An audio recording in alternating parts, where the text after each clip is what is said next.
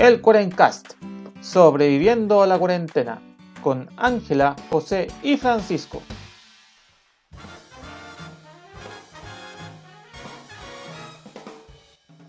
Buenos días, buenas tardes y buenas noches aquí al año nuevo del Cuarencast. Vamos que se puede. Vamos, vamos, cabros. Pero seguimos. Aquí sobrevivimos un añito con. Bueno, ya, José, su anfitrión del Cuarencast. Aquí aguantándole a todo, aquí a todo lo que venga, al sol, eh, la playa, los mosquitos, todo lo que cosas veraniegas que pasan acá en Santiago. No hay, mucha playa, pero es lo que hay. Y como siempre me acompañan mis queridos amigos Ángela y Francisco aquí en el primer programa del año, pues ¿Qué cuentan? ¿Cómo están? Hola José, hola Panto, aquí estamos. ¿Todavía con ánimo festivo? No, mentira. estamos bien, sobreviviendo a la incertidumbre de, de todos estos reportes que dan día a día, viendo si nos mandan para la casa o no. Pero contento de estar de vuelta con todos ustedes. Siempre un agrado, así que dan- dándole con todo el ánimo hoy día. Y por allá, por el sur, por esos ¿Cómo, cómo te van tu escondido? diables. Sí, me escondí en el bosque, chiquillos. ¿Cómo estás, José Ángela? Feliz de saludarlos. Feliz año 2021 también. Yo soy como un hater del año nuevo, pero igual dije ya, el año que pasó fue tan fome que quizás tirar con buena onda al inicio de este año sirva pa- sirva para algo. Así que estoy contento. Feliz de la nueva temporada del Quarencast también. En el Summercast, podemos llamarlo. Y Sí. feliz pues, porque ya cumplimos una temporada con 42 episodios, una otra temporada, así que ojalá que a la gente le guste esta otra entrega que viene, que va con mucho amor y cariño para la gente del internet. Sí, eh, cabe destacar que en realidad simplemente nos tomamos un descanso de una semana, no fue como que oh, haya, haya sido una, una detención prolongada para provocar el programa. Yo, antes, antes de empezar el episodio, solo quiero, y para terminar ya la temática Año Nuevo, solo quiero decir que en una reflexión muy profunda llegué a la conclusión de que hace dos años atrás, cuando eh, por causa del estallido social y otras cosas, se decidió suspender los fuegos artificiales en muchas comunas del país, y todos dijimos, no, está bien, si por lo que pasó está bien, no vamos a festejar con fuegos artificiales. Eso ha generado el, el gravísimo problema de que ahora, si antes la gente iba a ver fuegos artificiales en un lugar donde estaban, se lanzaban de manera controlada y, y, y la gente estaba, se, ag- se aglomeraba así, pero estaba en un lugar controlado, al quitarles eso, ahora to- todas las personas, o gran parte de las personas, andan con su propio fuego artificial lanzándolos por cualquier lado y en vez de tener el control de la situación, eh, ahora tienes un montón de payasos haciendo lo que quieran. Y eso es una increíble historia bíblica que yo pensaba cuando veía el, el deprimente show de luces de la Torre Entel. Ese ese adefesio, y yo decía, no. o sea, y veía todos los fuegos artificiales por todos los del resto de los vecinos, así como, ¡ah! cosas. Y y, y- y- gente lanzando fuegos artificiales en edificios, estos edificios, ¡tum! grandes torres. Yo decía, "Bueno, de este país, hacer un loco fuera, cabrón. Yo. Condenados. Sí. Vámonos todos. pero. Mira, Acá no se vio ni un fuego artificial. Me, Sí. aburrí- me dio. me- Eso pasa por vivir tan lejos, pues, Juan. sí. Mira, solo vi una bengala y me dio miedo porque vivo en el bosque. Así que si esa cuestión que hay un árbol en un pino que se prende solo esta cuestión. Así que más que la idea fue partir, partir el año con miedo. Con miedo. Claro, no, te, te creo, Pancho. Yo también he, he pasado por eso. No sería fuego artificial a nivel torrentel en algunas partes, así que. Sí, no, está claro. Pero bueno, ya con esa pequeña reflexión del año nuevo, y, y ya vamos a empezar con el episodio del día de hoy, que, que para, para ser el primero, trajimos de inmediato, decimos, vamos a partir, si vamos a partir el año, vamos a partir bien, cabrón. Vamos a ponerle pino, vamos a ponerle enjundia, y trajimos otro invitado, ¿cierto, Angie? Sí, pues ya que todos estos días el coronavirus no nos ha dejado tranquilo con nuevas cepas, con algunas fiestas privadas en algunas partes. Son, son, son, mi- son misas clandestinas, Angie, por favor, actualícese. No, no, no hable con jerga antigua, por favor. ¿no? Y con todo el tema, con el show mediático de lo que fue la, la llegada de las vacunas a Chile, le quisimos traer a alguien que se maneja con el tema. Nosotros le hemos hablado harto, pero es distinto cuando habla alguien que, que sabe más que uno y que es que es parte de su expertise. Y le quisimos traer a una excelente enfermera. Ella estudió en la Universidad de Chile, su nombre es Macarena Vargas. Actualmente ella trabaja en lo que es el sector de reumatología del Hospital Salvador en lo que fue el pic de la pandemia fue reasignada en sus labores para apoyar a lo que es los pacientes críticos cuando bajó un poquito el tema del coronavirus, volvió a su área. Y aparte de eso, nuestra querida invitada eh, trabaja con lo que es la ley Ricarte Soto, Administración de Tratamientos Biológicos, y también ella educa en el tratamiento de inmunosupresores y corticoides, que también se ha relacionado con el tema de, cómo paliar el tema de, esta querida pandemia que no nos deja tranquilos. Así que nuestra, hicimos bien la piega, quisimos traer a alguien que supiera. Claro, así por favor démosle la bienvenida a Magrena Vargas. Hola, hola chiquillos, muchas gracias por la invitación. Eh, gracias, a ti por estar aquí en nuestro rinconcito virtual. bueno, lo que sea, pregunten. Estoy. Bueno, Macat, como, como, les comentaba al principio, tú trabajas en el Hospital Salvador en lo que es reumatología, ¿cierto? Sí, la reumatología es una especialidad muy desconocida. Muchos dicen, no, los que ven el dolor, los que ven los huesos. Típico. ¿ya? Pero la reumatología es una especialidad que se dedica a ver patologías autoinmunes inflamatorias, ¿ya? como son las reumatoides, el lupus, vasculitis, dermatomiositis, clorodermia.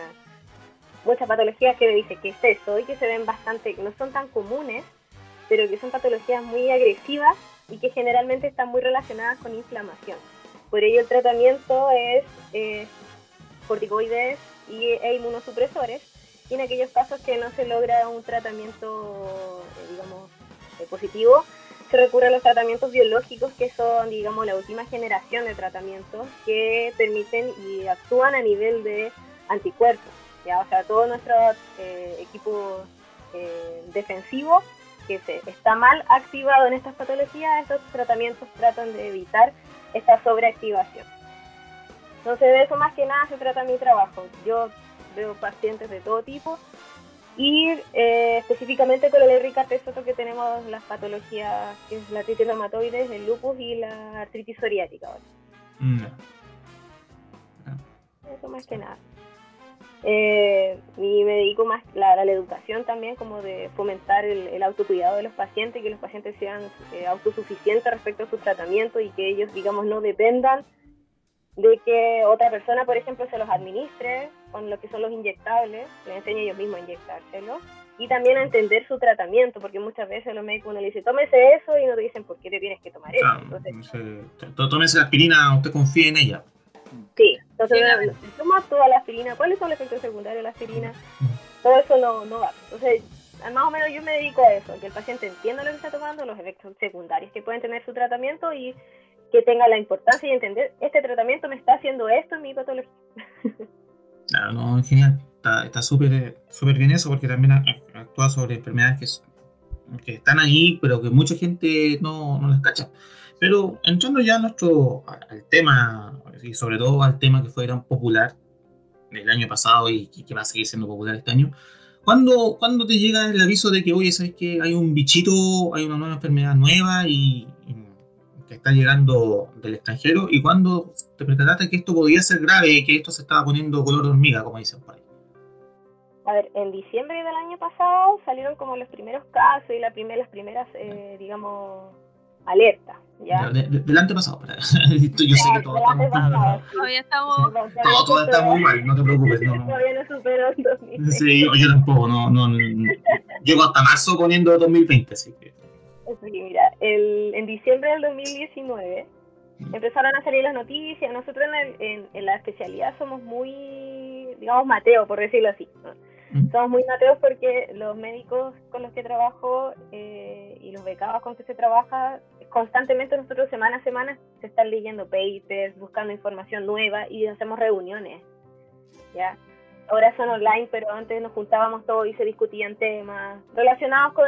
Eh, la reumatología, pero eh, cuando empezó a aparecer esto, se empezó a comentar en esta reunión, oye, apareció un virus nuevo, oye, ¿qué, qué tipo de virus es? ¿Cómo, está, cómo reacciona el paciente? ¿No? Ah, Todo está en diciembre. Ya en enero, cuando ya se decretó de que era una, una emergencia a nivel de, de, Wuhan y de, de, China en general, y que ahí la, la OMS empezó como, mmm, eh, hay que ponerle ojo, y acá en Chile también, ahí se empezó como a poner ojo. en, enero fue cuando, al menos en el hospital y en ciertos lugares de Chile, se empezó a decir, oh, parece que iba a quedar las escoba, así que preparémonos. Se empezaron a pedir más insumos, se empezaron a pedir eh, más, más ventiladores y se empezó a ver cómo iba a pasar o qué íbamos a hacer. Nosotros al menos en la especialidad dijimos, chuta, y si tenemos que cerrar y qué va a pasar, tratamos de adelantarnos al respecto y al menos lo que es reumatología en el hospital siempre se, se mantuvo activa, entonces no es que dejamos de atender a todos los pacientes. ¿ya? No. No- Nos tratamos de adelantar. Y ya en febrero, cuando ya fue como esto se viene, Ya llegó. ya llegó, así como que, no, que en marzo llegó el, No llegó el primer caso. La- estaba mirándonos ya. Sí, pero en febrero estaba ahí a punto de entrar y ahí fue como, no, esta cuestión se viene mal, ¿qué hacemos? Entonces ahí nosotros empezamos a planificar y nos tratamos de adelantar para que en realidad en pro de nuestros pacientes, específicamente los de reuma o por ejemplo los pacientes de nefrología que están en, en- en- de trasplante, por ejemplo, que están inmunosuprimidos, que no sabíamos cómo iban a, a- a recibir, reaccionar. que infectaban de virus, entonces al tiro empezamos a educar a los pacientes, tengan cuidado, yo de por sí, a mis pacientes de la ley que es- utilizan los medicamentos biológicos, yo ya les había incentivado el uso de mascarillas en aglomeraciones. No. Bueno, una visión Entonces, ya Ah, decía, ustedes se meten al metro, se ponen mascarilla. Ustedes vienen al hospital, se ponen mascarilla. Porque la aglomeración, el hecho de usar el medicamento biológico, eh, está más predispuesta a generar infecciones respiratorias. Claro, a cualquier cosa que, que se te cole. Entonces, la mascarilla lo evita el, el tema respiratorio. Entonces, yo siempre esa era parte ya mi- de mi educación. El lavado de manos, el andar con alcohol gel en la cartera. Entonces, muchas veces cuando me pillé con los pacientes me mandaban correo me decían, oh, y todas sus sus recomendaciones me han servido mucho. Y de, y de en realidad fue positivo para ellos porque pocos de pacientes de, de biológico cayeron con coronavirus porque se, No. se supieron cuidar. Y los que, y los que cayeron, como, bueno, todavía no sabemos cómo actúa bien o la- la- el daño principal del virus, como los que cayeron tampoco cayeron mal, se recuperaron. Ah, aguantaron, qué buena. aguantaron. buena noticia. Entonces, al final esa fue como nuestra, nuestra forma de adelantarnos. Y ya en abril, eh, a finales de abril nos dijeron como no, esto no da, no da más. Van a abrir nuevas salas, van a transformar salas básicas, salas intermedias y salas intermedias a salas UCI. De dos, de una UCI que había en el hospital se abrieron cinco. Ah, Harta. ¿ya? Eso en desmedro de las camas básicas. Sí. Y se abrieron dos intermedios más. Entonces fue un, toda una transformación a nivel hospitalario con mayor cantidad de gente que vino y gente del mismo hospital que necesitaban, digamos, eh, reubicar porque nosotros los que ya trabajamos en el hospital sabemos cómo funciona el hospital. Entonces traer una persona nueva a un lugar nuevo que no sabía dónde estaba, no sé, rayo o farmacia o cómo se pedían los medicamentos. Entonces nos llamaron a nosotros y nos preguntaron, ¿quieren ir? Y fue como, chuta, hay que hacerlo. No tengo mucha opción, tengo Sí. que ir. Claro, o sea, no, no queda otra. Oye, Eh, la sí, eh, sí, vos, justo de lo que estabas contando, cuando ya empezó más, más intenso el ritmo del coronavirus acá en Chile, eh, ¿cómo fue tu experiencia en el trabajo? Para que nos cuentes de primera persona cómo fue lo grave que, que fue esta situación. Claro, como que es lo, lo que más te, te impactó a lo mejor de, de estar ahí viéndolo en vivo y en directo y en, y en tu día a día. ¿Cómo, cómo mira, cambió? El, impacto como desde fuera que me comentan mis, cole- mi- mis colegas que no son enfermeras, que son auxiliares, secretarias, que veían desde fuera, me, me decían, era el paseo de las carrozas. Oh. Entraba una, salía, una, salía. Al menos eran 8 a 10 diarias. wow. ¿ya? Entonces era el paseo de las carrozas. Entonces dije, chuta, igual heavy tú desde fuera verlo, pero uno desde dentro era así como, llegó paciente, tuvo, llegaban a la urgencia mal, los médicos salían a evaluar a la urgencia, no, este es de UCI, a la UCI directo, hay que intubarlo, llegaban a la UCI, se intubaban, eh, habían pacientes que llegaban muy mal, pacientes que el día anterior estaban bien, así como, no, estaba en su casa y, y en la noche se empezó a sentir mal, Y. Mm, pero que llegan azules a la, a la urgencia. Una- un, un- un tema respiratorio grave de un momento para otro. Entonces, lo, lo más grave, o el, el estar ahí, es el decir, pero ¿cómo si este paciente estaba bien? Así como ya, dejémoslo ahí, está en observación, que de un momento a otro va. No, o sea, estuvo. para adentro, de una. Compensa muy rápido. Mm. Entonces, habían el- el- la gravedad del, del virus es que de un momento a otro eh, los pacientes se agravaban mucho. Y pacientes que tú dices, pero si tiene 42 años, Está súper bien. tiene 50 años, está súper bien. Cabros de 20 años, 19 años. Y ahí en el límite, en el límite, así como, pero ¿cómo? Entonces, tú empiezas a relacionar ya, pero es una paciente sana, no. ¿Tiene patología? Sí. La obesidad, por ejemplo, es una de las principales agravantes. Hipertensión, problemas renales, ser fumadores, ser eh, asmático, por ejemplo, o tener antecedentes de, de- de enfermedades como No, por ejemplo. Eso también como que ha jugado un poco en contra en, el, en, la, re- en la recuperación del paciente. Entonces, lo que más me impactó y que en realidad manejé, se manejó como emocionalmente era que de un momento para otro el paciente fallecía y era así como, Sí, no, pues yo no, no, no había vuelta. no había vuelta, y era así como, pero ¿por qué? Dice, oh, y entonces, y en realidad todo esto está relacionado con el, el virus, que el virus genera una reacción en pacientes que no les pasa nada, que solamente, por ejemplo, pierden el gusto o el, El eh, el y se quedan en la casa tranquilamente, versus otros que la patología termina destruyendo los pulmones y destruyendo los riñones y el corazón y dejándolo... y- que- bueno, tú, ahí tú acabas de mencionar algo súper importante, porque claro, mm, nosotros, nosotros que hemos hablado mucho del bicho, nosotros le decimos el, el bicho desde el punto de vista como, claro, el civil poco informado, claro, uno siempre piensa que esto es una, es una cosa, una enfermedad de los pulmones, pero tú acabas de mencionar el riñón y el corazón. Entonces, claro, para mí eso es como, como no, porque yo, yo, ah, una neumonía, una neumonía que te deja para el gato, pero neumonía y las neumonías a veces van, pero tú acabas de mencionar, repito, pulmones, o sea, eh, riñón y corazón, o sea, significa que entonces son otros órganos los que también afectan.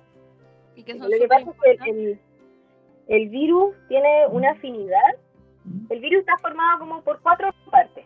¿No? Su cáscara o su, su membrana, eh, la- las puitas que son las espinas, las spikes, que eso, eso, las spikes son su característica principal. Después vamos a hablar de las spikes. Eh, la envoltura, la membrana y el núcleo, que es donde está toda esa información que la usa para replicarse y aprovecharse del huésped y Diseminarse. su- y diseminarse, exactamente. Entonces, esta proteína S, que es la spike, tiene una afinidad con una enzima, que es una proteína que está, bueno, una enzima que está específicamente en los pulmones, en el corazón y en los riñones. Ah, ya, por eso le gusta ir para allá. Le gusta, le gusta ir para allá. Usa esa, esa enzima para ingresar a esa célula, ingresa a esa célula y utiliza toda nuestra maquinaria para Para él mismo reproducir. Entonces, eh, como es muy afín a la mucosa y pasa directo al pulmón, en el pulmón hace de la suya. Y todo esto lo que genera es eh, eh, que el, el virus empieza a replicar, empieza a utilizar espacio que no está hecho para, para viruses, sino que está hecho un espacio muy delimitado que está, digamos, la membrana de, lo- de los alveolos y de nuestros pulmones es tan delicada que pasa un glóbulo rojo por esa membrana que recibe el oxígeno y saca el CO2. Claro. Es Delgadito. es delgadísimo. Entonces eso se empieza a llenar de viruses. Se colapsa, como que se tapa, por decirlo. Exactamente. Y el tema es que eh, esta enzima, la angiotensina, que se llama, eh, también está relacionada con el- la, la regulación de los líquidos en nuestro cuerpo, la regulación de la presión, la regulación de los electrolitos, sodio y, pot- eh, sodio y potasio. Entonces, ¿qué es lo que pasa? Se des- como aumenta esta enzima, aumenta la, eh, se desregula la presión, los riñones se estresan, ¿Mm? ¿ya? Si tenemos un paciente que ya tiene hipertensión, que ya tiene el riñón estresado, o un paciente diabético que ya está ese riñón estresado, Colapsa. El cuerpo Colapsa. se compone. ya entonces, esta eh, la, la la- la respuesta inmune, digamos, se, se activa, por decirlo así, con toda nuestra caballería, por decirlo así. Y esto genera un aumento de la inflamación, porque tenemos que eliminar estos estos patógenos que no conocíamos. No. El cuerpo ataca nomás. hay que atacar. El tema es que hay pacientes que atacan y piola. No, se, no, no generan, digamos, gravedad de la enfermedad. Pero por otro lado hay pacientes que atacan y el cuerpo se vuelve, digamos, como genera un ataque excesivo. Ya, claro, y ataca mucho y empieza a romper todo. Una cosa así, se genera lo que se llama una una una cadena de proinflamatoria, que es la, la, la cadena de citocinas, que se llama. esta cadena de citocina o esta cadena proinflamatoria hace que todo nuestro cargamento, digamos, toda nuestra defensa, como si fuese, no sé, todo lo, la, la fuerza aérea, los milicos, los pacos, la TDI, todo se fuese a atacar a un lugar específico que no solo sitio. ahí. Ya. Ah, Y todo eso genera daño. Finalmente se produce, digamos, en los pulmones una neumonía. Y la neumonía es lo que termina con eh, la insuficiencia respiratoria. Y por eso tenemos que llegar al tubo. Porque mis pulmones están tan llenos de líquidos, por decirlo así, que son todas estas proteínas proinflamatorias, todos estos macrófagos, linfocitos, que son nuestros soldados buenos, que en realidad tienen, están buscando defendernos, pero nos defienden y se genera tanta inflamación. La inflamación está asociada a aumento de volumen, como cuando uno eh, se cae y se golpea, ¿Mm? Chao. se inflama. No Claro. es, es porque primero se generó daño y todo mi, mi, mi, mi cuerpo está tratando de regenerar y defenderme de ese daño. Ok. Mm. Pero si yo me golpeo el brazo o me, me pica un zancudo, es local. Claro. Pero acá Entonces, imagínense esto a nivel sistémico. Sí. es una cadena de, de malas cosas que empiezan a atacarte al final lo que Oye, Maca, y como todo esto, el, el- el ataque sistémico, también la recuperación de los pacientes, los que llegan a etapas más graves, también demora mucho tiempo, ¿cierto? Sí, o sea, lo que pasa es que aparte, aparte del daño que se está generando a nivel de tu, de tu cuerpo, está todo el daño que uno igual se produce por estar eh, sedado. Las drogas vasoactivas que se utilizan también generan un poquito de daño. Las, las drogas que se utilizan para sedarte, para poder eh, intubarte, o sea, primero tiene que pasar una droga para que tú dejes de respirar. Au. oh, Porque el, el tubo va a respirar por ti. Mm. En realidad es bueno por un lado porque descansa tus pulmones, descansa tu zona y te oxigenan, digamos, a, fuer- a la fuerza, Mm. pero en eh, es para que tus pulmones estén en pausa para que se recuperen. No. Haga reposo porque se quebró el pie, ya, una Lo cosa así. No, reposo.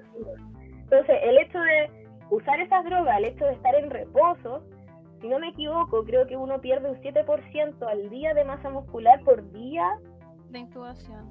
Intubación. Au. Mm. Entonces, el paciente no solo termina con todo el tema respiratorio, sino que también hay que hacer un trabajo de rehabilitación motora, rehabilitación oral, o sea, todo esto no es un trabajo solamente de médicos y enfermeras, acá tenemos el trabajo de kinesiólogo, fonoaudiólogo, nutricionista, ya, psicólogo, psiquiatra, porque eh, esto es un trauma muy fuerte para cada paciente y muchas veces, y el hecho solamente de estar a la UCI y ver otros pacientes que están ahí en la misma que tú, también uno genera una angustia, también uno se tiene que cuidar de ellos. Y más encima no hay visitas, entonces están La soledad. y uno le saca la ropa y está ahí. En realidad uno como que se vuelve más o menos un objeto, entonces uno tiene que ser lo más humana, humano posible para tratar de ponerse en, los, en el lugar del paciente y hacer la estadía lo mejor que se pueda, porque finalmente el estado mental también influye en la recuperación. Recuperación. Si yo, me- yo no me quiero recuperar y me quiero morir, ¿Qué? termináis- ¿qué, qué, qué- qué, eh, digamos, qué apoyo voy a darle al tratamiento? No voy a querer recibir, no voy a... complica la cosa. Es complicado. Es muy complicado, o sea, no solamente es el virus, es todo lo que lleva. O sea, imagínate estar un mes en cama con un tubo en la boca. Y aparte de todo esto se le suma la infección intrahospitalaria que lamentablemente las tenemos dentro del hospital porque manejamos antibióticos muy fuertes, patologías extrañas que no solamente son COVID, o sea, no solamente tenemos COVID en los hospitales, hay otras patologías, hay muchas eh, bacterias que son hongos que son oportunistas. Y Están ahí son parte de la microbiota en el hospital, entonces el hecho de, de entrar al hospital, uno ya tiene un peligro de contagiarse de cualquier cosa. o sea, Es un caldo cultivo para cualquier cosa estar ahí igual. Claro. Pero ya, ya entrando a avanzar un poco en el, en el tema y entrando al tema de, de moda de lo último, de probablemente el- del último mes, ¿qué, qué es la vacuna? ¿Qué, qué es la famosa vacuna que, y- y quizá en términos general para enseñar al público general, ¿qué, qué es una vacuna? Porque estamos, todos estamos acostumbrados que cuando desde chico te empiezan a vacunar, pues, pero afuera de los antivacunas que andan quejándose porque, por qué payasada, uno normalmente dice como, ah, ya que vengan nomás, pues ya está- están acostumbrados y me vacunaron contra, para, para que quién sabe qué cosa, ya que vengan nomás. Sí, ¿Y pues qué sobre es? todo. Mm. sobre ya, mira, el- ¿qué cosa? Lo que sobre todo ahora que llegó el tema de la vacuna, que salió incluso un estudio que decía que un 30% de la población chilena no quiere vacunarse. Eh, ¿Qué son las vacunas? ¿Por qué es tan importante este tema ahora, sobre todo que estamos en esta pandemia? Mira, primero que todo entender que las vacunas son un medicamento. Es como la aspirina que se toma usted cuando le duele la La cabeza. aspirina es como el, el, el paracetamol, el ibuprofeno. Es un medicamento que se, eh, se estudió y se buscó para generar inmunidad. ¿Inmunidad cómo? Nuestras defensas que están eh, divididas como en segmentos, yo le explico a los pacientes, eh, imagínense que, que nuestras defensas son como la, la- los, nuestros militares. Entonces tenemos militares que se encargan de generar memoria, tenemos militares que se encargan de, eh, de atacar, tenemos militares que se encargan de estar mirando si es que tenemos alguna invasión. Entonces ahí, ahí se entiende un poco más, se tiene un poco, un poco más claro. Entonces, nosotros tenemos el beneficio de que nuestras defensas tienen memoria. ¿Ya? Entonces, las vacunas se generaron o se produjeron a partir de, eh, digamos, si no me equivoco, fue la, una, una bacteria de la. Ay, no me acuerdo cuál fue la primera vacuna, perdón. De la... No, lo hicieron, Tranqui, a- tranqui, no. Lo hicieron gracias a las personas que se contagiaban de una enfermedad y descubrieron que, la, que sacaban la leche, que estaban en contacto con esa enfermedad, que no me acuerdo en específico el nombre, ¿La viruela? la viru... parece, no me acuerdo, pero... Sí. Pero, el, el- no, pero esa fue la, la penicilina, Ah, ya, un antibiótico. claro, la pero es parecido... es parecido. parecido.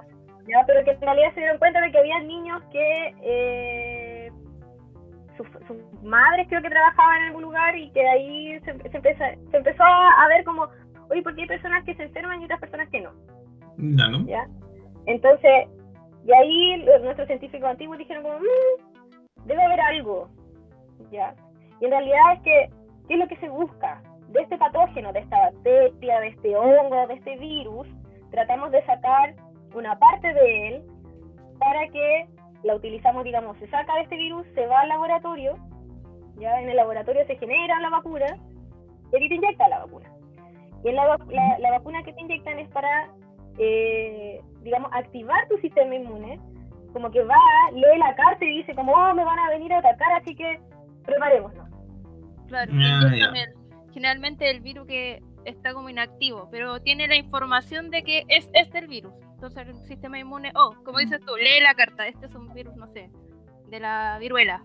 Ya, estoy, tengo información, si me llega a atacar, la- o sea, si llega a llegar a mí, la voy a atacar. ya sé que va a venir o que puede venir, así que ya sé cómo atacarlo. Entonces, las diferentes vacunas, tenemos vacunas que son hechas a partir del virus vivo, por ejemplo, como es la vacuna de la fiebre amarilla. Ya, O sea, si yo me inyecto ese- esa vacuna, puedo generar la fiebre amarilla. Quizá en menor cantidad porque la cantidad de virus que me inyectan no es tanta, Mm. pero puedo generarla.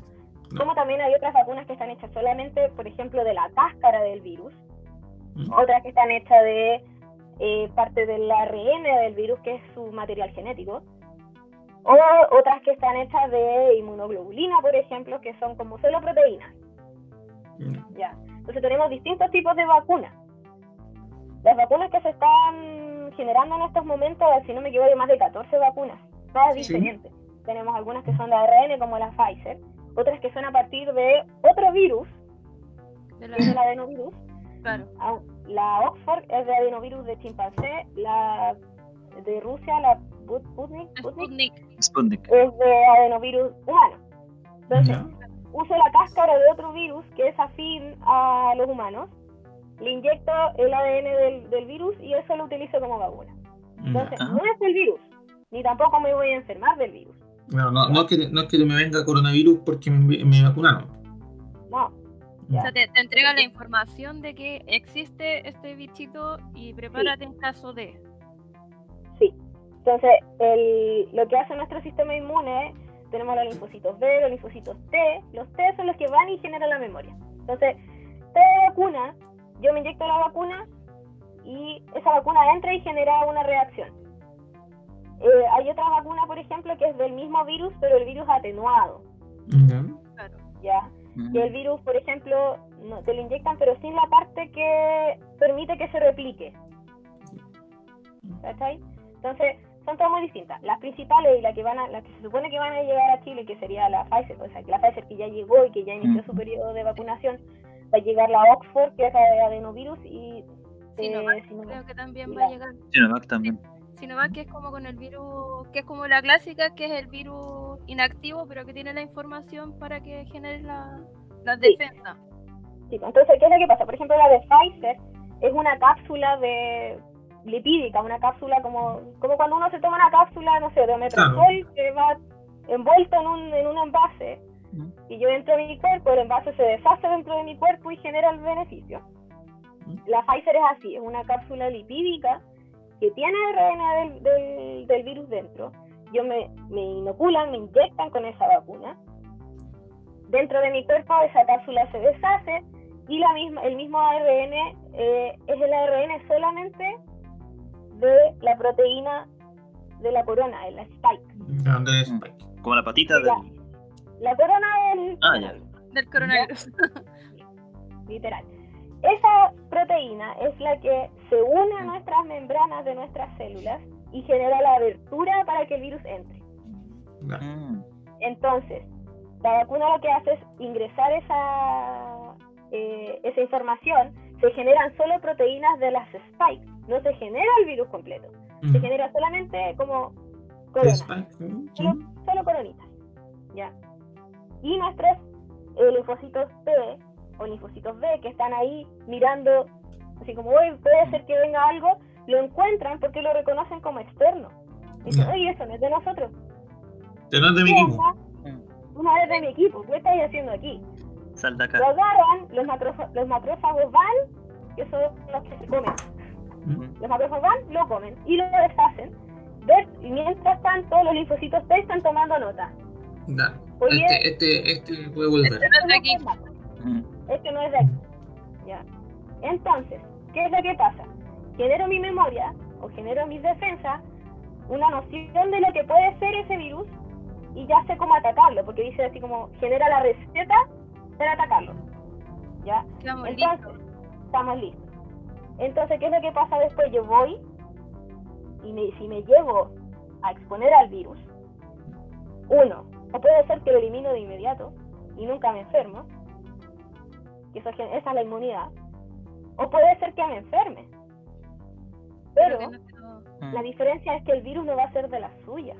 No se va a replicar de forma excesiva como pasa si no tuviese esa memoria previa, porque mis defensas ya lo van a haber estado atacando. Claro, lo encontraron al Entonces- principio, de una. La respuesta va a ser más rápida. No, eso es la respuesta va a ser más rápida y no va a ser quizás tan agresiva, porque ya van a saber cómo se hace. Mm. Yo creo que eso es súper importante recalcarlo porque muchos creen que vacunándose ya la vida es normal. O sea, sí, como dice la mata, puede que mm, si te llega a atacar no pase nada porque tu cuerpo lo elimine. O que efectivamente te va a dar, pero no vaya a terminar a lo mejor intubado y al borde de la muerte.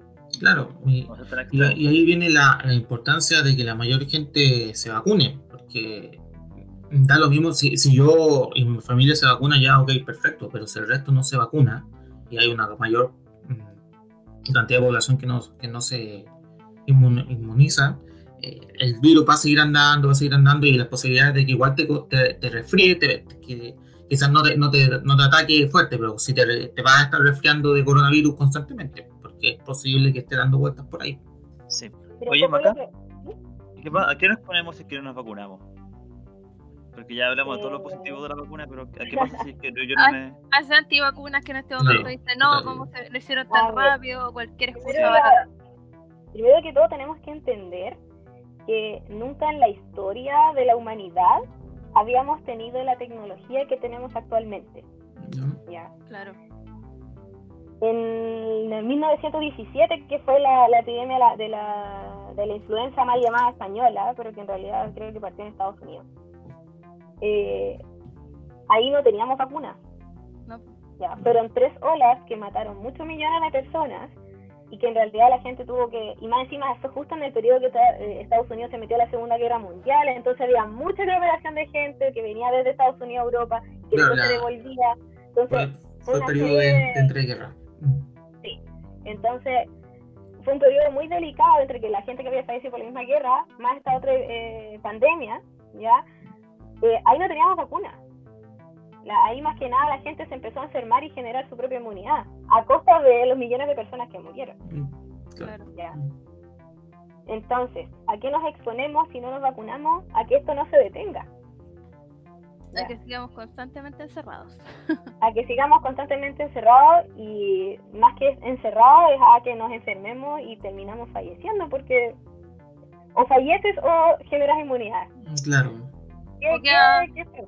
Ok, con muchas secuelas durante muchos años y el resto de tu O vida. sea, si, si- si sobrevives vas a quedar con muchas secuelas, es que ese es el tema. Pero entendiendo que la- las vacunas en sí son más, si no, digamos, la, la situación actual es tan, digamos, fantástica, por decirlo así. Es primera vez que el mundo se pone de acuerdo para atacar un patógeno. O sea, claro, imagínate el mundo completo, con gobiernos, con, con, con platas públicas y privadas, se estudiase una sola patología, tendríamos la cura de todas las de todas las patologías si, si- si dedicáramos el tiempo y los recursos a cada patología, como lo hicieron ahora con el coronavirus. Claro. No, es un esfuerzo enorme. es un esfuerzo enorme. Y como tenemos la tecnología y más encima se descubrió el genoma del virus rápidamente y ese genoma se compartió con todos los laboratorios. Generalmente un laboratorio encuentra su partícula, por decirlo así, oh, yo sé que esta partícula sirve contra, no sé, el cáncer de próstata, pero es mía. Es mía y yo no la comparto con nadie porque es mi descubrimiento. Entonces ahora, ¿qué es lo que se hizo? Se hizo pública la información. Y todos los laboratorios empezaron a trabajar en lo mismo en conjunto. Claro. Entonces, por eso salió tan... De hecho, si no me equivoco, creo que la, la, la vacuna de, de, de Oxford en abril ya estaba lista. En abril del año pasado. Claro. Para Y desde abril empezaron a hacer los estudios. Fase 1, fase 2, fase 3. Fase 1, fase 2 no son en humanos. Y fase 3 ya empiezan con humanos. Y en realidad, los efectos que han encontrado, los efectos secundarios que se han encontrado, yo no. En realidad es más peligroso tomar paracetamol. No sé. Sí, de hecho, el paracetamol es como hiper, hiper tóxico. O sea, el no- paracetamol uno toma más de tapo. 4 gramos, 4 gramos al día y ya te puede generar un daño hepático. Sí, sí, o tomar antiinflamatorios. Uno se, se- si toma antiinflamatorios de forma crónica, eh, puede dañar los riñones. Mm. E incluso lo que la población está más acostumbrada a automedicarse son con antibióticos. Y eso sí que es peligroso. O sea, prefiero vacunarme. mil veces que. Venga, venga la vacuna al toque. Exactamente. Entonces, ¿qué, a, qué nos, a, qué no, ¿a qué nos exponemos si no nos vacunamos? Lo mismo que yo le digo año a año a los pacientes que me dicen, ¿me pongo o no me pongo la vacuna de la influenza? Paciente inmunosuprimido. Sí, póngasela. Porque si usted no se la pone, va a terminar en la UCI y tú vas y se puede morir. Pero si se la coloca, puede ser que le dé influenza, pero va a ser como un resfrío fuerte. Nada más. Claro. O sea, el costo Lo mismo pasa ahora Claro. con, el, con el coronavirus. O sea, si existe la posibilidad de que, la, porque por ahora la vacuna está restringida a ciertos grupos de riesgo, de adultos mayores, embarazadas no todavía, niños no todavía. Esto la, la de Pfizer es para mayores de 16 años y la de Oxford para mayores de 18. ¿ya? Pero mientras nosotros, los que podamos vacunarnos, nos vacunemos, el resto se puede proteger. O sea, por ejemplo, si ustedes viven en su casa con adultos, eh, no sé, que tengan patologías crónicas, que no ingresen en grupos de riesgo, por ejemplo, o con niños que no se puedan vacunar, vacúnese usted. Va a proteger a su hijo, va a proteger a su, a su sobrino, no sé, o a su familiar, por ejemplo, que esté en tratamiento eh, oncológico, que en realidad no, no se sabe, o con ciertos tratamientos, al menos los que son los inmunosuprimidos, los de reumato están descritos ciertos estudios respecto a la vacunación y se recomienda la vacunación. Hay otras patologías que no se recomienda, porque no hay estudios, porque no se sabe. Estamos en todo el proceso de aprender también de, de esto. Claro, po. de, de aprender de eso. Y en realidad los efectos secundarios que se han visto es más que nada pacientes que tienen antecedentes de alergia, por ejemplo. Alergia eh, que, que sean hiperreactivos, que sean alergias en general, que, Claro, Claro, que que te en realidad es el peligro de que te dé un un shock al momento de... O sea, si, si yo voy a tener un efecto secundario, el efecto va a ser media hora después de ponerme la vacuna. Nada, yo no, tampoco es como que venga do- dos días, tres días Sí, después sí. cuando estoy jugando la pelota. No. No, tampoco, si, si es dos días después va a ser quizás dolor en el sitio donde te vacunaron, Eso. dolor de cabeza puede ser, pero en realidad nada que un paracetamol no te... Nada que No supere a la caña que usted haya tenido algún día. Claro, No. exactamente. Entonces, ese, es- ese es como el- el- lo que uno tiene que hacer entender. Entonces me dicen, ay, pero es que es ARN y qué hago yo con eso, porque es ARN.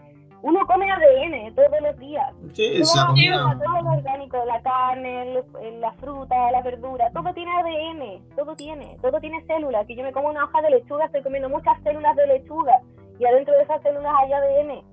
Mm, Y, mi, aparte que el- mi sistema digestivo lo deshace. Sí. Y aparte que es ARN, ni siquiera tiene la capacidad de como intervenir en tu, en tu genética o de implantarte un chip o la estupidez que quieran decir. No, No, Oye, regularmente eso, es imposible. eso, eso del chip, tu celular ya es un chip y lo andas cargando a todos lados, pues mono, puta, at- at- atento a la Sí, jugada. Oye, pero. el celular, el, y en realidad algunos, lo- los mismos medicamentos que uno toma día a día tienen efectos secundarios que uno ni, ni siquiera se da el tiempo de leer y... ¡oh! Pero en Sí. realidad el laboratorio eh, tienes legalmente la responsabilidad de entregarte el papel con todos los efectos secundarios. O sea, basta con solo leer los efectos secundarios de las pastillas anticonceptivas. Que un una testamento. Oye, bueno, como gastan papel. Oye, increíble, ¿eh? Pero eh, es lo que dice la vaca, uno que consume esas pastillas, tú empezás a leer de repente los efectos secundarios y te planteas si realmente vale la pena tomártela o no. Sí, Versus sí, de una- verdad. Una vacuna que te va a generar dolor de brazo, un dolor de cabeza. O sea, no. Todos los pongámonos de acuerdo, po. Todos los medicamentos tienen que ser indicados por un médico, claramente. o por una persona que sepa. Y todos los medicamentos, el- cuando la persona te lo indica, los colocan en una balanza. Los pros y los Y contras. Mm, ¿ya? Si en estos momentos se está recomendando vacunar, vacúnese, porque no te lo está recomendando la vecina, te lo está recomendando un médico, un científico que estudió años para, Sí, para, para hacer ese asunto. Y pero, ya quizá entrando, porque ya me no ha quedado bastante claro, por lo menos a mí, que, que Cacho he leído un poco el asunto, pero como digo, sigo siendo civil y, y no me dedico a la medicina. Entonces me ha quedado bastante claro el tema de las vacunas. Pero ya entrando aquí, a año 2021, año nuevo, yo sé que mucha gente, yo la entiendo, si yo también tengo ganas de irme a meterme un moch pit y carretear un rato, pero yo entiendo que la situación no da para, para, para exponerse demasiado. ¿Cómo se ve el panorama para el 2021? ¿Cómo, cómo se está viendo, y, y- tú que estás en un hospital, cómo están viendo el asunto? Quizá, este, ¿crees que van a tener que reasignarte de nuevo a, a combatir el bicho con ganas? ¿Cómo se ve ahora la cosa a fecha de enero? Claro, y aparte que de nuevo estamos empezando a subir cada día los casos y vamos como en, un, en este ascenso que antes teníamos estos mismos números y estábamos encerrados, pero ahora tenemos permiso de vacaciones, así que Sí, bueno, yo ya estoy listo para irme a Timbuktu. No, mira, el, el tema en el hospital estamos todos como alerta, así como se viene, se viene. Eh, yo igual sigo en contacto con la gente de la UCI y les pregunto, oye, ¿qué onda? Y ya nosotros al menos ya nos preguntaron, "Ay, ¿quién volvería a irse de nuevo? Ya, preparándose. sí. Igual estamos muy en incertidumbre, no hay como lineamientos claros todavía a nivel hospitalario y lamentablemente de parte del gobierno y de parte del ministerio no hay un lineamiento, digamos, todo tienen que hacerlo así, sino que a cada eh, establecimiento le dan la libertad de, de tomar sus propias decisiones. Hágalo O sea, usted mismo. Cuando partió la cuando partió la pandemia en el hospital, el director del momento, y ya vamos en el tercer director en menos de un año, el director del momento dice así como "Ah, que cada jefatura vea lo que va a hacer Uh, y un lineamiento así como claro. Claro, ninguna estrategia integral. Hubo, hubo especialidades que dejaron de atender por completo, así como no, no se atiende más. adiós. Como otras dijeron, no, nosotros no vamos a hacer telemedicina porque no, queremos que los pacientes vengan igual. Como otras, como la mía, que fue como, no, ¿saben qué? Telemedicina con exámenes y el paciente grave que venga. No. Bueno, ha sido la tónica de, de esto que es como la improvisación, vamos viendo en el camino qué es lo que vamos Vamos haciendo. en el camino sabiendo lo que se viene. Entonces, el, el tema a nivel nacional está en mucha incertidumbre. Manalex era como muy así como negacionista, así como, no, estamos bien, estamos bien y todas las cosas. ¿Qué, qué, qué pasó el año pasado? Sí, Me que parece se un poco la, y está volviendo a pasar, pero en realidad el, el ministro actual es, es, un poco más directo, por decirlo así, pero aún así está, está muy influenciado por, por temas políticos, por temas de que la gente igual está aburrida en la casa, igual no hay políticas públicas claras respecto a la situación de la gente que está sin trabajo, por ejemplo, la cuestión del, de utilizar el, el, el seguro de cesantía para poder cubrir ciertos sueldos, o sea, el retiro del 10%, que hay gente que va a quedar sin nada, entonces bajo qué premisa vamos a dejar a alguien sin, es más barato pagarle ahora un bono mayor que después pagarle eternamente una una pensión solidaria por- o de gracia porque no va a tener pensión porque se retiró todo ahora. Entonces, el abrir lo- los establecimientos que en realidad no son tan necesarios, el abrir los malls, el abrir, el dejar que la gente salga, es, va como con un tema más económico que de salud, a mi parecer. Claro, o Entonces, sea, y más que nada, lo peor de todo es que nosotros, gente común y corriente, estamos conscientes y estamos con miedo de que algo nos pueda pasar legalmente, si es que salimos fuera de, o sin permiso, o si salimos y preferimos quedarnos en nuestras casas, versus otras áreas de la de nuestra sociedad que creen que son dueños de... En realidad, no es que se crean, sí, sí, sí, Sí, sí, Son sí, dueños así, de sí, la de verdad, acuerdo. son dueños del país, son dueños de todo, así que le- no les importa y hacen las cosas que quieren. Mm. Entonces, tenemos gente que es, entre comillas, educada y que tiene conocimiento y que tiene acceso y que tiene todo, pero aún así, Prefiere No, el costo, para su costo-beneficio. Exactamente, Tú, ya- ya está otra, área de nuestra sociedad que está bastante abandonada y que lee, le- sigue las instrucciones que dicen en la tele, pero nadie les está reforzando. Yo no veo en las calles patrullas de, de personal de salud explicando y, y, y, y- y haciendo supervisión de que se estén utilizando, por ejemplo, las mascarillas de forma correcta. Yo salgo a la calle y- Mm. y, así como que trata de salir con los ojos tapados, porque de verdad y con, No con cada persona cómo usa la mascarilla, ir diciéndole no, por ejemplo, los guantes, los guantes de procedimiento nosotros en el hospital los usamos una vez y los botamos. No andamos No. con guantes todo el día, entonces que una persona salga con guantes a la calle y le da una sensación de falsa seguridad. Sí, po. Y nadie, después- y eso, después- nadie dice nada. Sí, Y pues, nadie dice nada. mal también, se, se quema la mascarilla. Oye, pero para La, la mascarilla, bien, la mascarilla, de, la mascarilla de la, la quirúrgica, que es la más La utilizada, típica. ¿Mm? ¿sí? la típica, tiene una duración, si es que no se humedece, de cuatro horas. Solamente cuatro horas. Y la gente La Sí, no no, lo no, decía. eh, la chapa se la mete al bolsillo. O sea, yo primero que todo la mascarilla me la tengo que colocar con las manos limpias, sin tocar la parte de fuera, me coloco y me, me lo coloco en los- las orejitas. Cuando me la saco, la tengo que sacar de los mismos elásticos, dar la vuelta, porque todo lo que está afuera, imagínense que tiene caca. Mm. Sí, po. Porque ahí sí, puede así, estar sí. alojado el virus. Entonces yo la retiro de, de- al revés, o sea, desde dentro hacia afuera, porque al menos lo que está en contacto conmigo, entre comillas, está limpio, entre comillas. Mm. si es que yo no soy portadora del virus. Le doy vuelta y de esa vuelta la tengo que eliminar en un basurero con tapa y luego me tengo que lavar las manos. Sí. La gente acá se saca la mascarilla, la mete al bolsillo, se la saca, la vuelve a poner, se la baja, Claro. se la ocupa de se la papera. se la pone bajo la nariz también. se tapa la, se tapa solo la boca, la nariz se le sale. O sea, la mascarilla tiene que quedar, no sé si Bien usa el lente, pero la, eh, debajo del, del ganchito donde el lente te toca en la nariz, ahí tiene que quedar la mascarilla, tiene que proteger toda la nariz, no me sirve en la punta de la nariz. Sí, claro. Oye, Maca, y junto con la mascarilla y el lavado de manos que nos acaba de mencionar, ¿qué otras medidas de autocuidado nos puede recomendar para la gente que escucha el Cuarencast y que quede muy reforzado que después la, comp- la pueda compartir con su familia y amigos? A ver, el, el principal autocuidado, mascarilla y lavado de manos. En la casa, por ejemplo, si bien hay indicios, hay ciertos estudios que el, el- el coronavirus vive en ciertas superficies, y la verdad, hasta este momento no, no hay una tasa de, de- de contagio alto por el, el llevarlo, digamos, en la ropa o en los zapatos. Es un virus que se transmite eh, por gotitas, por, por aerosoles, ¿ya? O sea, yo lo respiro por, y, y- porque no tengo protección entre mi nariz y el, y el aire el aire común. Entonces, en la casa, si quieren asumir o tener un poco más de precaución, llego a la casa, me saco la ropa que tengo de fuera y la puedo dejar colgada en la entrada de la casa, o tirarla al tacho de la ropa sucia, no mezclarla con el resto de cosas, sacarse los zapatos, ¿ya? Y lavarse la cara. porque Ya. puede ser que haya quedado. En la, en la frente. En, la- en las calles, por ejemplo, hay que evitar totalmente comer afuera. Comer en el, así como estoy en la calle, me voy a comer un helado, me voy a- No, si no tengo ojo. donde lavarme las manos y un lugar aireado donde tenga la distancia suficiente entre personas, en que yo pueda sacarme la mascarilla, eliminarla, comer y después colocarme una mascarilla nueva, mejor evitémoslo. O sea, si queremos comer rico, vamos, compramos y me lo como en la casa, donde yo sé que estoy protegido.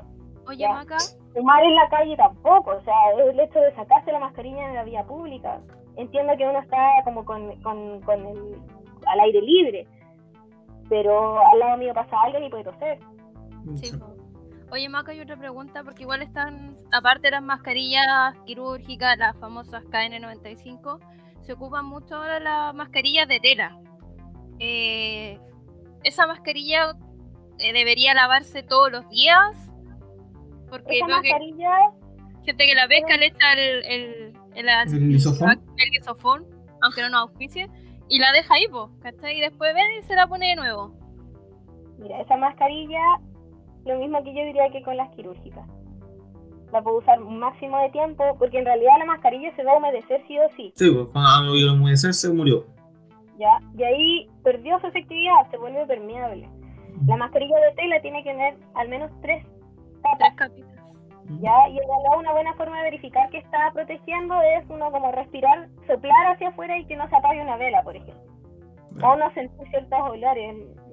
Ahora como usamos mascarilla todo el rato en el hospital, de repente, ¡oh, mira, me compré un perfume nuevo y uno huele y es como, no huelo nada, ay, que estoy con mascarilla. Ujú. Eso es porque Claro. está bien puesta y porque es una buena mascarilla. Ya. Claro. Las mascarillas de tela se tienen que lavar sí o sí. Yo salgo con la mascarilla y vuelvo a la casa, no puede quedar colgada eternamente en el colgador y después ponérmela de nuevo.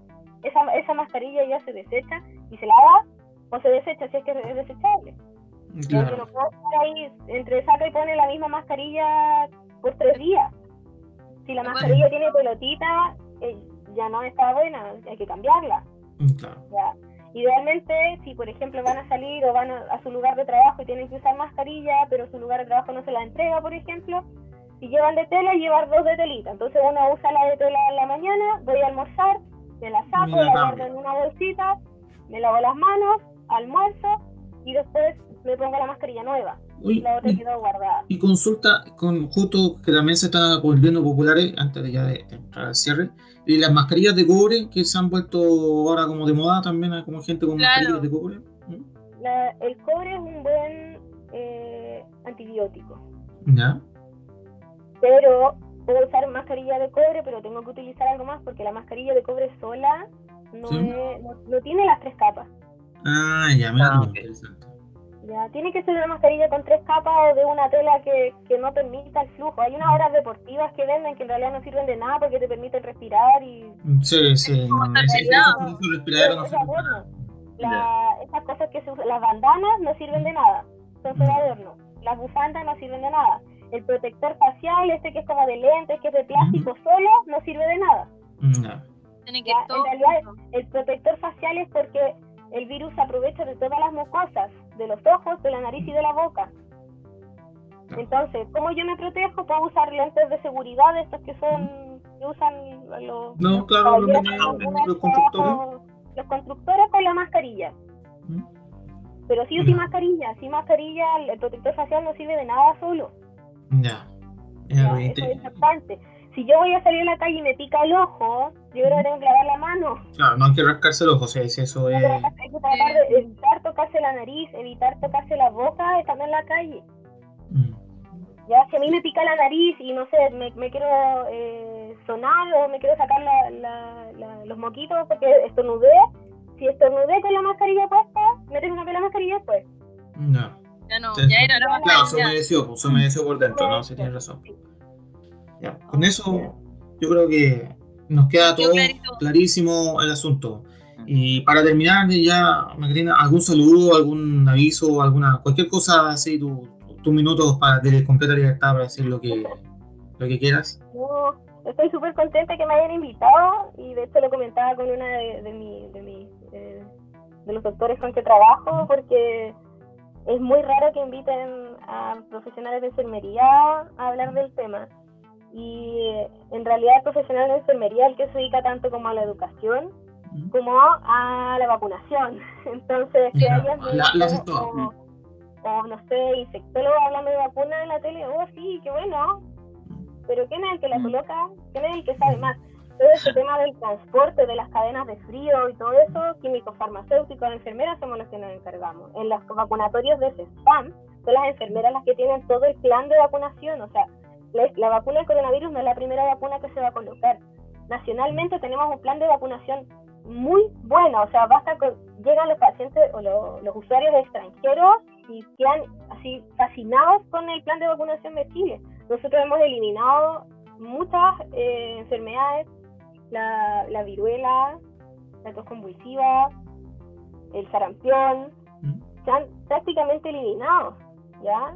Eh, la, el- El polio. La polio. Ya la tuberculosis hubo un momento en el que era casi indetectable, pero como empezamos a, eh, a tener mayor flujo de migrantes que venían con estas patologías y que no en sus países no hay planes de vacunación, ahora hay un poquito más de aumento con tuberculosis, pero tampoco es, es a grados como en otros países que eh, es grave, o sea, Claro, es un tema que aparece, levantáis una piedra y aparece uno.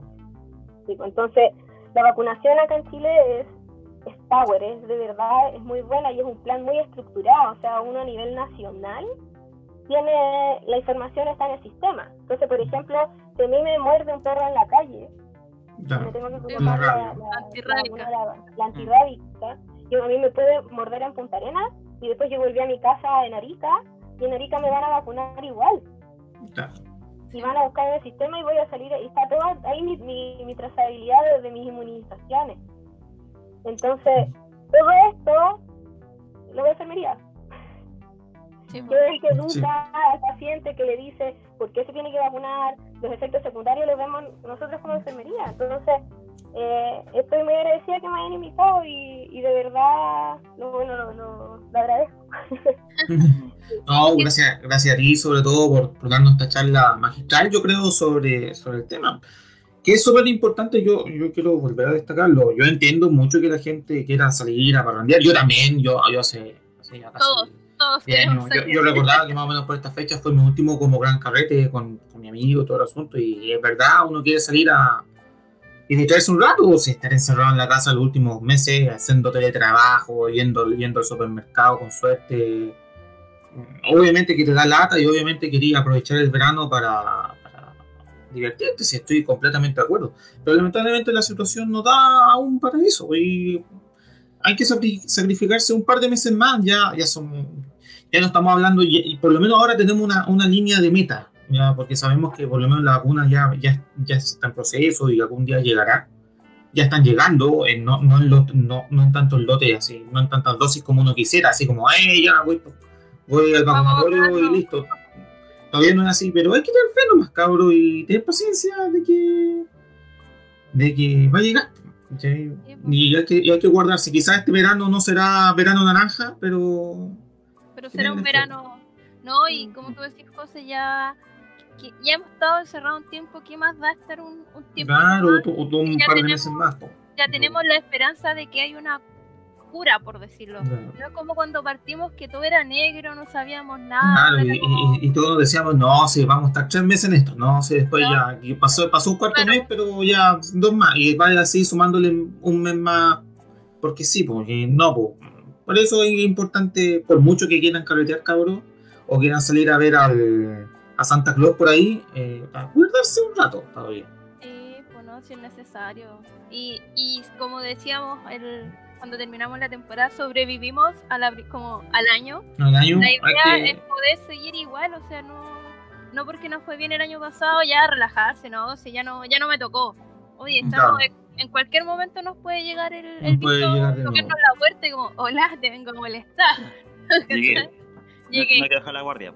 No, Exactamente. En todo momento.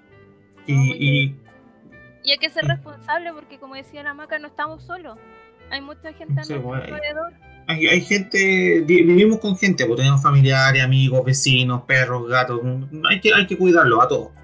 Sí, Y yo creo que con ese mensaje importante eh, cerramos el primer episodio del año, yo creo, ya, ya está altura.